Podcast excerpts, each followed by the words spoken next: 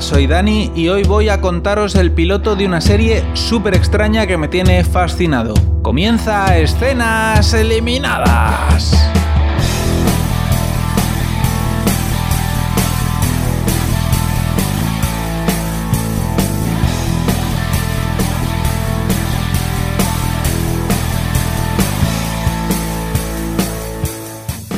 Dispatches from Elsewhere es la serie de la que vengo a hablaros hoy.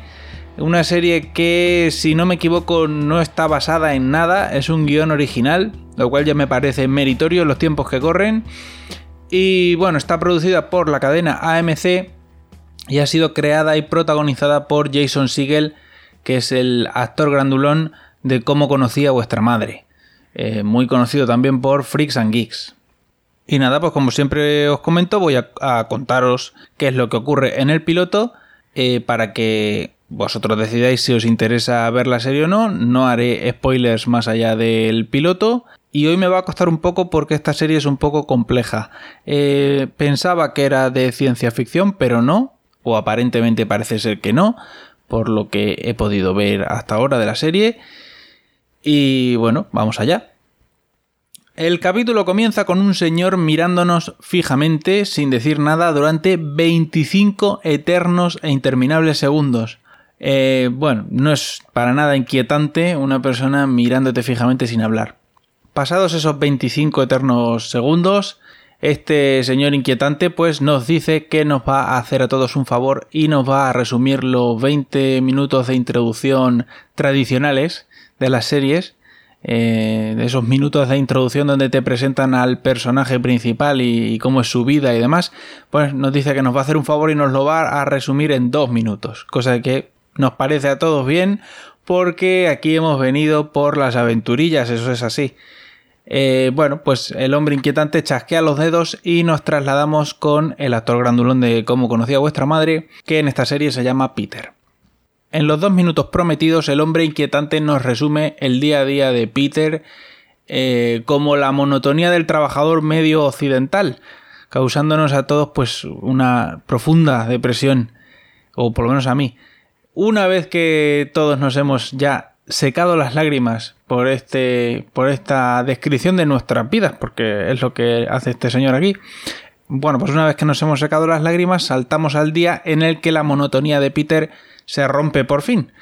Eh, mientras camina por la calle de camino al trabajo, choca con un calvo, un calvo apresurado, que le tira encima el café. Y mientras Peter está diciendo, ay, me he manchado aquí la camisa, ¿qué van a pensar de mí en el trabajo? Eh, levanta la cabeza y se fija en un cartel que hay en una farola. Eh, hay un cartel pegado sobre la farola sobre un sistema de comunicación telepática con delfines. Y por lo que sea, Peter se queda mirando el cartel y tiene una ensoñación en la que se ve a sí mismo comunicándose con un delfín gracias a este maravilloso invento. Eh, Peter sale de, esta ensoñación en el momento en el que empieza a llover y bueno, pues nada, camina unos metros más por la acera y en otra farola ve otro cartel sobre, esta vez, eh, sobre un campo de fuerza protector, otro invento maravilloso, y tiene otra ensoñación en la que él está rodeado por ese campo de fuerza protector y vemos unos operarios vestidos con unos innecesarios trajes de protección biológica que le atacan con diferentes tipos de armas sin causarle eh, ningún daño. Eh, en este momento del piloto eh, no estoy entendiendo absolutamente nada, ¿vale? Ahora últimamente estoy escribiendo, escribiéndome los guiones conforme, conforme veo el capítulo y en este momento del piloto estaba muy confuso y no estaba entendiendo nada. Pero bueno, Peter llega por fin al trabajo y su jornada laboral es rápidamente omitida hasta llegar al final del día y ver su camino de vuelta a casa. Em, bueno, me parece bien. Mientras vuelve de camino a casa del trabajo, que Peter por lo visto trabaja en una especie de, de empresa rollo Spotify que pone música, o sea que es que da un servicio de música en streaming. Y mientras Peter está volviendo a casa, eh, va parándose en más farolas, a mirar más carteles y a tener más ensoñaciones. Esta vez la fantasía que tiene es sobre un sistema para grabar tus recuerdos en cintas de vídeo. Y vemos a Peter mirando sus recuerdos en televisiones Eh, no sé, muy raro esto. Muy raro. Parece que lo hubieran sacado de una película de David Lynch, lo cual me preocupa sobremanera porque las películas de David Lynch no tienen sentido. Pero bueno, vamos allá. Eh, después de unos minutos de ver a Peter mirando sus recuerdos en cintas de vídeo, vuelve al mundo real solo para darse cuenta de que en la siguiente farola hay un tipo vestido de negro con capucha y gafas de sol, a pesar de que es de noche, eh, no sé, se creerá estrella de Hollywood. Y bueno, pues este tío está colgando otro cartel. Eh, en ese momento, Peter y el, y el tipo de negro se miran fijamente durante unos instantes hasta que el tipo de negro, sin ninguna razón aparente, sale corriendo. Bueno, un poco desconcertante todo esto, pero el caso es que Peter se acerca a la farola a mirar el cartel que estaba poniendo este tío y resulta que es un cartel con un retrato del propio tipo de negro con capucha y gafas de sol. Eh, y en el cartel pone, ¿ha visto usted a este fulano? Y hay las clásicas tiras con números de teléfono para, para que cojas una. Y Peter, por alguna extraña razón, eh, coge una de las tiras y cuando ya está en casa llama al número de teléfono por alguna razón que no se entiende. O sea, ¿por, ¿por qué alguien querría hacer esto? No se entiende. Pero el caso es que Peter llama.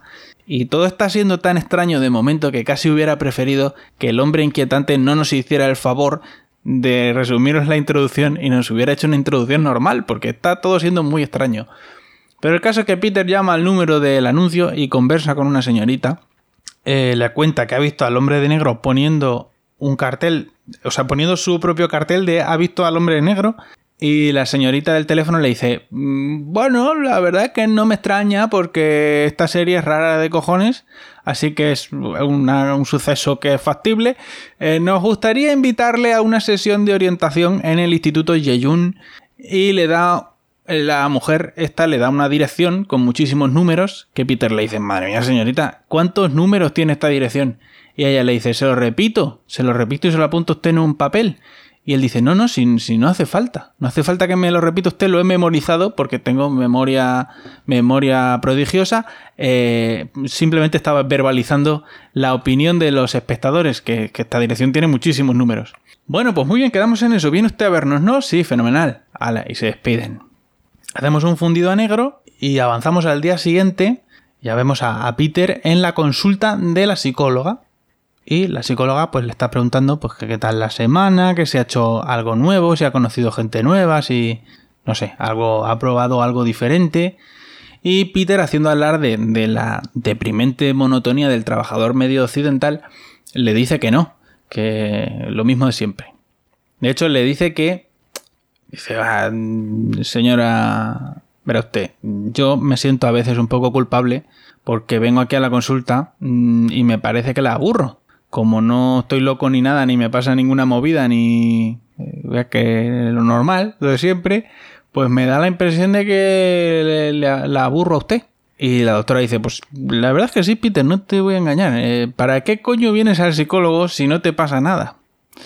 Y Peter le dice, porque, verá usted, me va incluido en el seguro médico de la empresa, que yo nunca había tenido seguro médico en ninguna de las empresas donde había trabajado antes, y bueno, pues el caso es que yo quería hacer gasto. Ya que me va incluido, pues lo quería yo probar esto. Y nada, pues tras, tras esta conversación empiezan a, a, hablar sobre la monotonía de la vida de Peter y la psicóloga le dice, verás Peter, llevamos 15 minutos de capítulo y a lo mejor sería conveniente que empezases a vivir alguna aventurilla, ¿vale? Así que dicho y hecho, en la escena siguiente, Peter se encamina al Instituto Yejun para recibir la sesión de orientación sobre no sabemos qué. Entra en un edificio que parece enorme y se encamina al mostrador del recepcionista que, bueno, el recepcionista parece muy chiquitillo en comparación con el mostrador. No sé por qué, no sé si es un efecto óptico o qué, pero el caso es que el recepcionista parece muy enanito en comparación con el mostrador.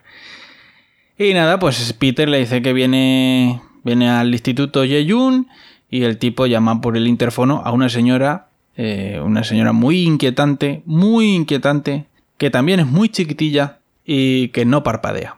¿Vale? Eh, yo no sé si es que es un efecto óptico de lo grande que es la recepción, lo grande que es el grandulón de cómo conoce vuestra madre y todo el mundo parece muy chiquitillo, pero en esta escena tanto la señora inquietante como el recepcionista parecen enanitos.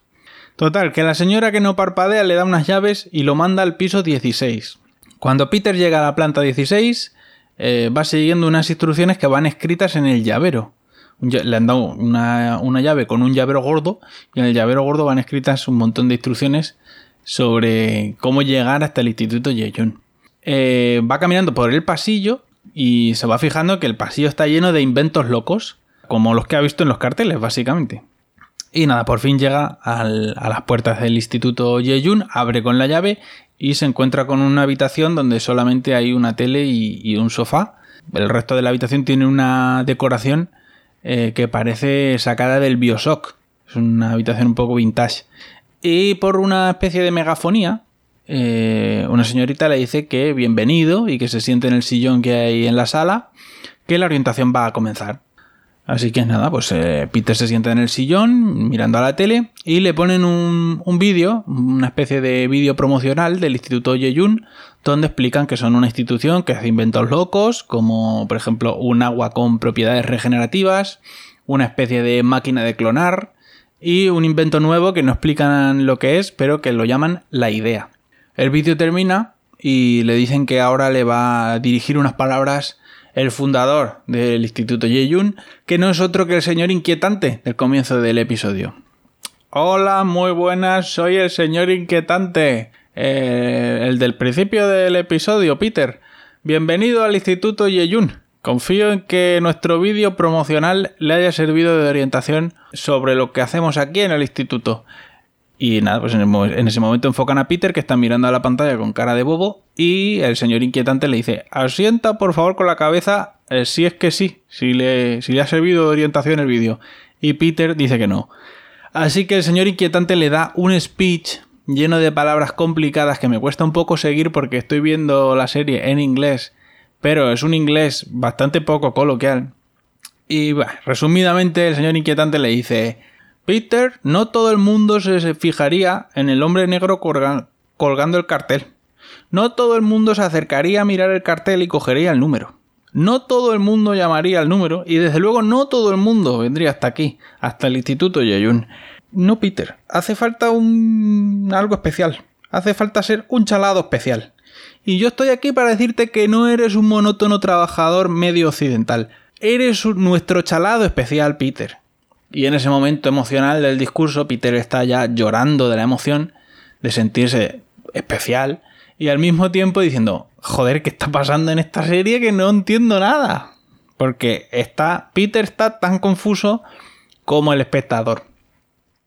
El vídeo termina con el señor inquietante diciéndole que rellene un formulario de los que tiene en el mueble de su derecha y que contactarán pronto con él. Así que nada, pues Peter abre el mueble, coge un, coge un formulario y se da cuenta de que alguien ha escrito en los formularios que hay debajo. Y alguien le ha puesto no rellenes la tarjeta. Este sitio no es lo que parece. Quieren robártelo. Corre, Peter. Y claro, Peter se asusta y empieza una huida del edificio siguiendo las instrucciones que le han dejado escritas en el, en el formulario. Una escena un poco rollo Neo escapando de la oficina en Matrix. Y nada, Peter escapa por la salida de incendios mientras que la señora que no parpadea le busca por el edificio y cuando está fuera recibe una llamada y le dice Peter, soy el comandante 14 de la sociedad Elsewhere, enemigos mortales de la sociedad Yeyun. Ay madre mía Peter, que no sabes dónde te has metido.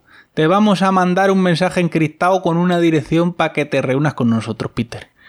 Y allá que se va Peter. Se coge a toda prisa, con muchísimo con muchísima ansiedad, el pobre hombre se va directo a la dirección que le han mandado por, por eh, mensaje y tan, tan ligero va que casi se lo lleva por delante un coche.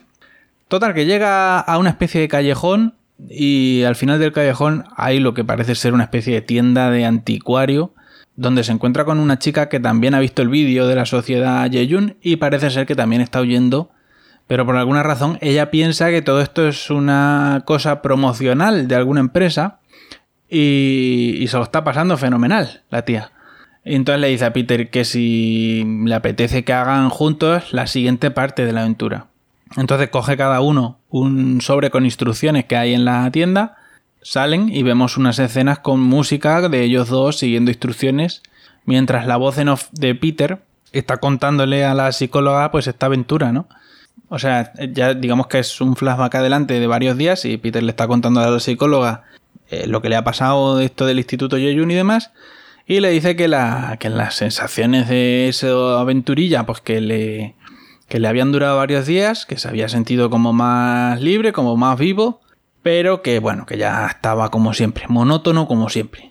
Y también le dice que le gustaría ser más como la chica que ha conocido, porque él estaba muy asustado, mientras que ella se lo estaba pasando bien. Y entonces pues eso dice que le genera cierta envidia.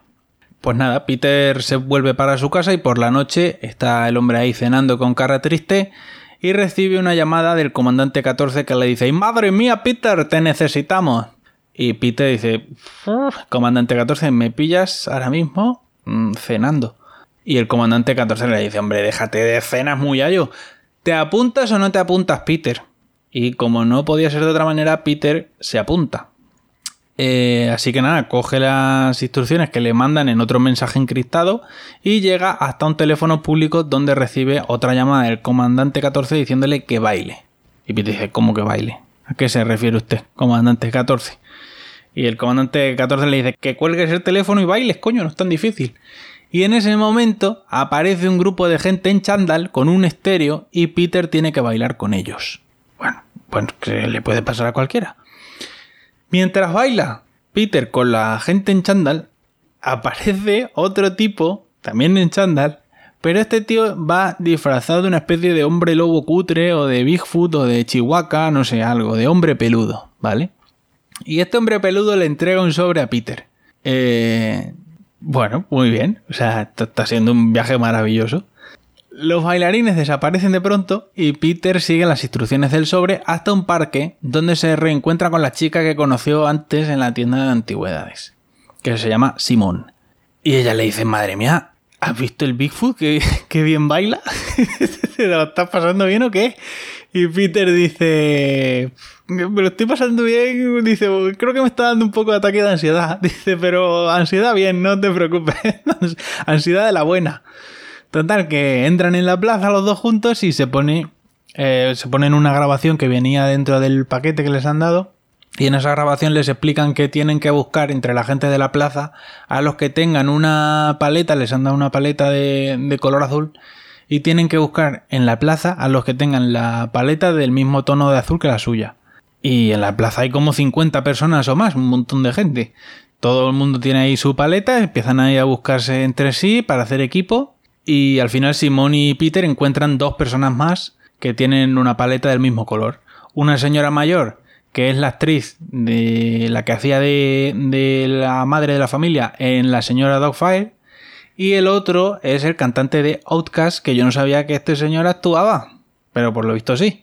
Eh, la grabación, la grabación que están escuchando, termina con el comandante 14 diciéndoles que tienen que encontrar a una tal Clara y que se lleven, por supuesto, cuidado con el Instituto Yeyun, que son nuestros enemigos mortíferos, y, y tener cuidado, andarse con ojo. Total, que se van los cuatro a una cafetería de estas americanas que abre de noche y pues ponen en común ¿no? las teorías que tiene cada uno. Pues yo pienso que es una broma, pues yo pienso que es una conspiración, la otra que piensa que es una cosa de marketing, y se tiran ahí un rato discutiendo y finalmente Simón dice, bueno, yo ya me voy a ir yendo, ¿eh? porque ya hemos pasado muy bien, pero fíjate qué hora es, que yo ya es tardísimo, me voy. Y se despide de ellos, los deja en la cafetería y la acción de la serie se marcha con Simón, que al poco de salir del restaurante es acosada por unos borrachos en la calle y se los quita de encima con un spray de pimienta, eh, cosa que me parece bien. Eh, llega a casa con un poco de trauma, un poco traumatizada por esta experiencia tan violenta que acaba de vivir. Y entonces vemos de nuevo un aparecer al señor inquietante y nos hace una introducción parecida a la que nos hizo con Peter. Nos dice, esta es Simón, esta es una persona igual que tú y bla, bla, bla. Y ahí termina el piloto. ¿Vale? Esto lo hace, le sirve de enganche con el segundo capítulo que estará centrado en Simón en lugar de en Peter. Y ya está. Esto es una locura, ¿vale? La serie es muy rara, es muy loca, pero al mismo tiempo la encuentro fascinante. O sea, si desarrollan bien el resto de capítulos, o sea, si al final de la temporada la serie tiene sentido, eh, esto puede ser una genialidad. Y no sé, lo dicho, es una serie muy extraña, muy loca, desde luego no es para todo el mundo, pero yo necesito ver otro capítulo porque la verdad es que me ha dejado con las patas colgando.